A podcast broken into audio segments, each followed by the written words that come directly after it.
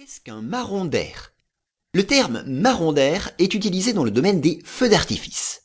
Il s'agit d'un artifice ou gros pétard pour certains qui est fait pour faire beaucoup de bruit et uniquement du bruit. Sans production de lumière, autre qu'un flash, il ne possède qu'une charge d'éclatement destinée à produire un très fort bruit d'explosion. On l'entend éclater au début ou à la fin d'un feu d'artifice. C'est d'ailleurs sa fonction, faire savoir au public quand le feu commence et quand il se termine. On peut ainsi entendre le marron d'air à la toute fin du bouquet final. Il explose généralement 5 dixièmes de seconde après une grosse boule bleue qui remplit le ciel à 300 mètres d'altitude, signifiant la fin du spectacle. À noter qu'un feu d'artifice produit généralement des explosions qui dépassent 150 décibels et qui peuvent atteindre 170 décibels. Pourtant, en France, la loi fixe une limite à 130 décibels. Un seuil qui semble donc sévère, mais pourtant encore trop haut, selon l'Organisation mondiale de la santé, qui fixe, elle, le seuil de la douleur pour.